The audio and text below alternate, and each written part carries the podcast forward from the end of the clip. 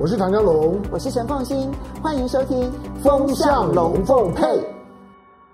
大家好，我是陈凤欣，非常高兴在周末的时候呢，跟大家聊一聊过去的这一段期间所发生的事情。好，俄乌战争的战场呢还在持续当中啊。那么这个战场固然它有很大很惨烈的一面，可是呢，在战场外的这一些，不管是制裁啦，或者是这一些外交的合纵连横啊，其实呢，它的戏剧性的变化幅度是比我们想象的更多的。好，我今天专门挑选的呢，其实是从财经的观点来看，俄乌战场外的制裁战。究竟未来的情势会如何的发展？我可以有一个结论，就是俄罗斯的经济当然会遭遇重伤，今年一定会面对，那么可能是两位数以上的衰退。但是俄罗斯的经济会不会垮？不会垮。那么我在之前跟大家提过，有两个很重要的重手，一个呢是把它整个剔除在 SWIFT 之外，哈，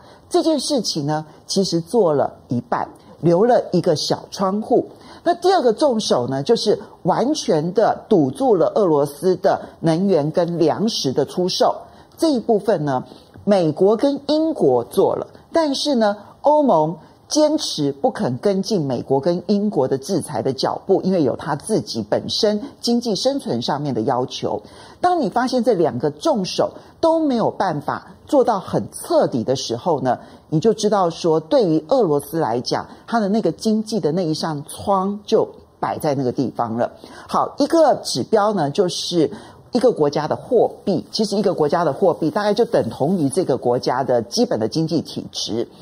这一次呢，在制裁俄罗斯之前呢，俄罗斯的卢布大概就是维持在七十五到八十卢布兑一美元。好，所以你要用七十五块钱或到八十块钱呢，才能够去换一块钱美元。好，这个是它的卢布的价格，就像台湾要用二十八块六的新台币，然后去换一美元。好的，所以你就发现这个数字如果越高，代表的是卢布越贬值；这个数字如果越低，代表的是卢布其实越升值。那在制裁一发动的时候呢，哇，那个卢布贬值的速度是非常惊人的。然后这个第一轮的制裁，第二轮的制裁，然后制裁到说冻结外汇存底，然后呢，还有包括了就是剔除在 SWIFT 之外之后呢，这个卢布呢就一路贬值到要用一百五十块钱卢布才能够换一美元。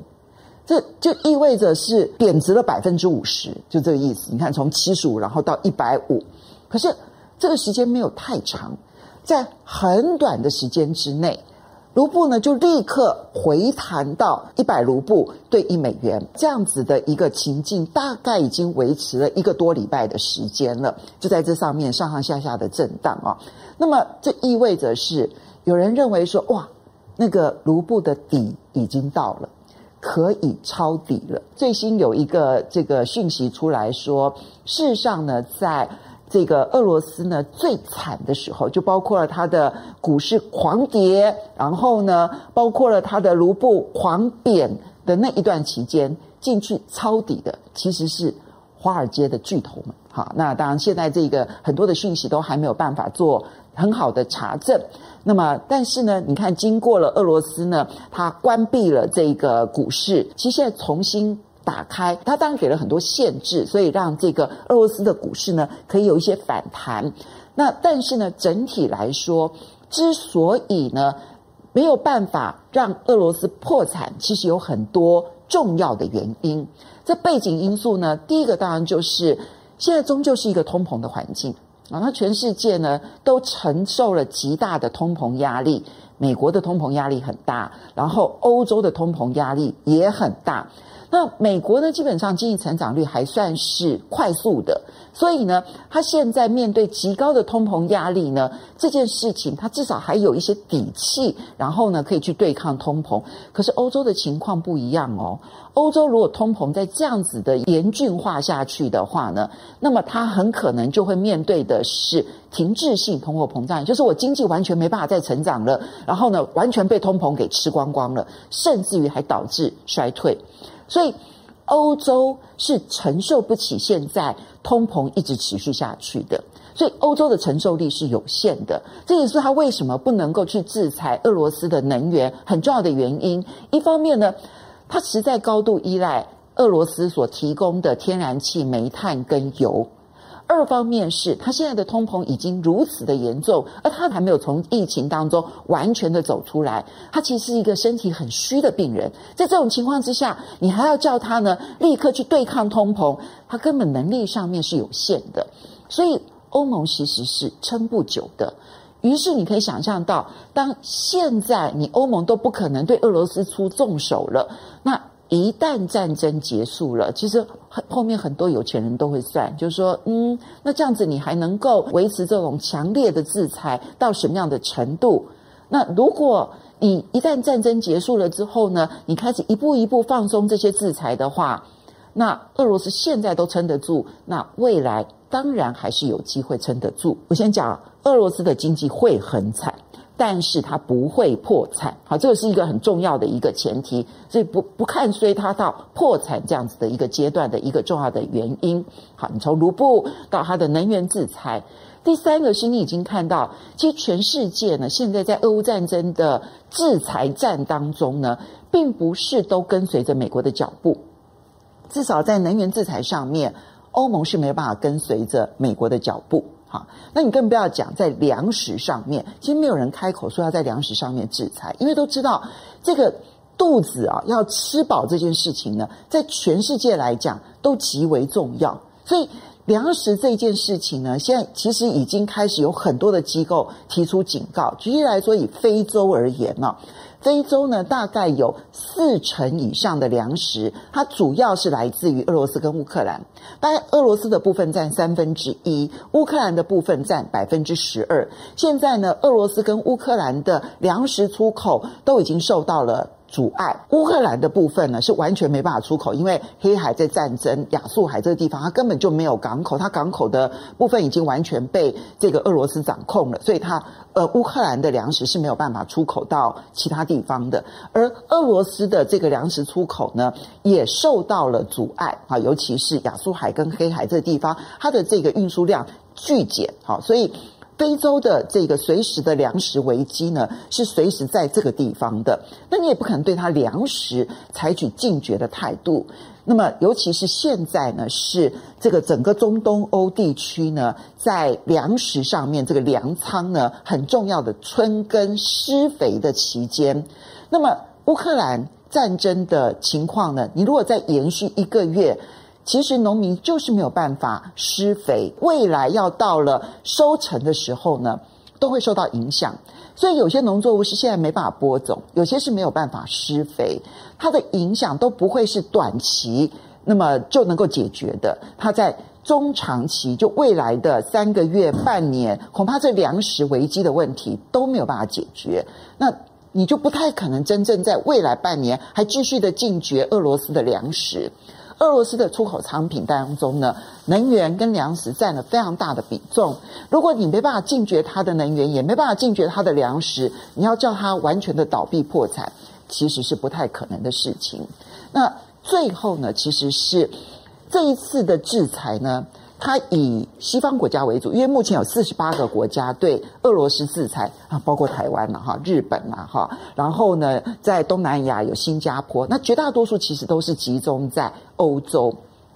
于是呢，俄罗斯其实有开了很多的门出门的啊。那么，当这个西方世界呢，对于俄罗斯它的货币啊制裁，然后冻结它的外汇储备的时候呢，很多人就讲说。这样子一来的话，俄罗斯会大量的利用人民币的结算机制，哈，也就是人民币这里面呢，其实有一个 CIPS 哈，那这个结算机制呢，就会被俄罗斯大量的运用，人民币就成为了俄罗斯很重要的一个窗口。可是不止如此，前几天呢，印度呢就直接宣布，他们要在一个礼拜之内研究出卢布卢比交换机制，啊，卢布是俄罗斯的货币，卢比是印度的货币。所以呢，印度呢就要直接告诉大家说：“哎，没关系，你也可以用我的卢比去换卢布。”所以它要成为卢布的另外一个出口。那更不要讲中东现在呢，其实看起来跟俄罗斯的关系还是非常的良好。所以，当你冻结了它的外汇储备，当你呢呃，表明说把它给大部分剔除在 SWIFT 之外，只留一些能源结算的银行呢，还在 SWIFT 之内。其实那个那个窗户都打开了，不管是人民币或者印度的卢比，这就是为什么你会看到卢布其实现在的价格已经稳定在这个地方。然后呢，同时你也看到它的股市，呃，因为它主要的这些上市公司当中呢，能源公司占了很大的比重，其中有一家呢，有人算过说，诶。这家公司的这个股价呢，已经跌到了一个，就是呢，如果换算它的总市值，股票总市值啊，然后去跟它的整个资产的总净值来计算的话呢，它也只剩下它总净值的百分之二。所以意思是什么呢？意思说这家公司啊，如果宣布破产了，然后它以它所拥有的这一些资产，然后全部通通都拍卖之后呢，还可以是它市值的五十倍。所以为什么会有人要去抄底啊？就是这个原因。当然，它现在的价格又回弹上去了，可是呢，距离它的净值其实都还有相当大的距离。这也是为什么这个会有些人传言说那些华尔街大咖都已经进去抄底的很重要的原因。因为哇，可以用这么低的价钱可以买到一个国家的国有资产。而我刚刚提到了，长期来看，其实目前尤其是欧洲哈。他们没有太大的本钱，可以将制裁俄罗斯这件事情呢再更深入化，也没有能力长期化。然后再加上俄罗斯其实已经找到了出口，所以俄罗斯的经济当然受重伤，但是它不至于破产。那这回过头来，现在俄罗斯开始采取了一些反击的措施，利用的当然就是他自己的武器，就是天然气或者是能源。他要求所有的不友善国家未来都必须要用俄罗斯的卢布来买天然气。那这个后续的发展呢，其实很值得观察。因为你要先去买欧元，然后换成卢布之后再去买天然气吗？啊，这是一种方法。可是问题是，欧洲大多数的国家都加入了制裁，用欧元来结算，这条路好像行不通。不，难道要去买人民币，然后再去换算成为卢布，才能够去买天然气吗？现在这变成了。在未来一段期间，国际天然气市场上面操作面上面的难题，它确实丢给了欧洲极大的难题啊，非常大的难题。因为欧洲现在如果说变成说要去换人民币，然后接着再去换卢布的话，一方面汇损压力很大，二方面在道德制裁也承受了极大的压力。其实我们现在在看制裁战这件事情，其实到目前为止啊，我们几乎没有看到任何一个国家。因为制裁而垮台的，北韩没有因为制裁而垮，伊朗没有因为制裁而垮。在一九九零年代的时候，伊拉克出兵攻打科威特，占领了科威特，美国很快的回击，然后把伊拉克呢打回到他的这一个巴格达。之后，对于伊拉克的制裁，其实也没有击垮伊拉克。那最后还是用战争的方式呢，才这个解决了伊拉克的海山。你确实放眼国际上面，还没有任何一个国家因为制裁而垮的。俄罗斯拥有它的经济资源作为它的后盾，它已经遭遇到了制裁。我也认为受伤很重，但是不会因此而垮。这是我们所可以看得到的未来的这个经济制裁可能的结果，这是我的判断，提供给大家做参考喽。非常谢谢能够在这个机会跟大家分享，我是陈梦欣，下次再见喽，拜拜。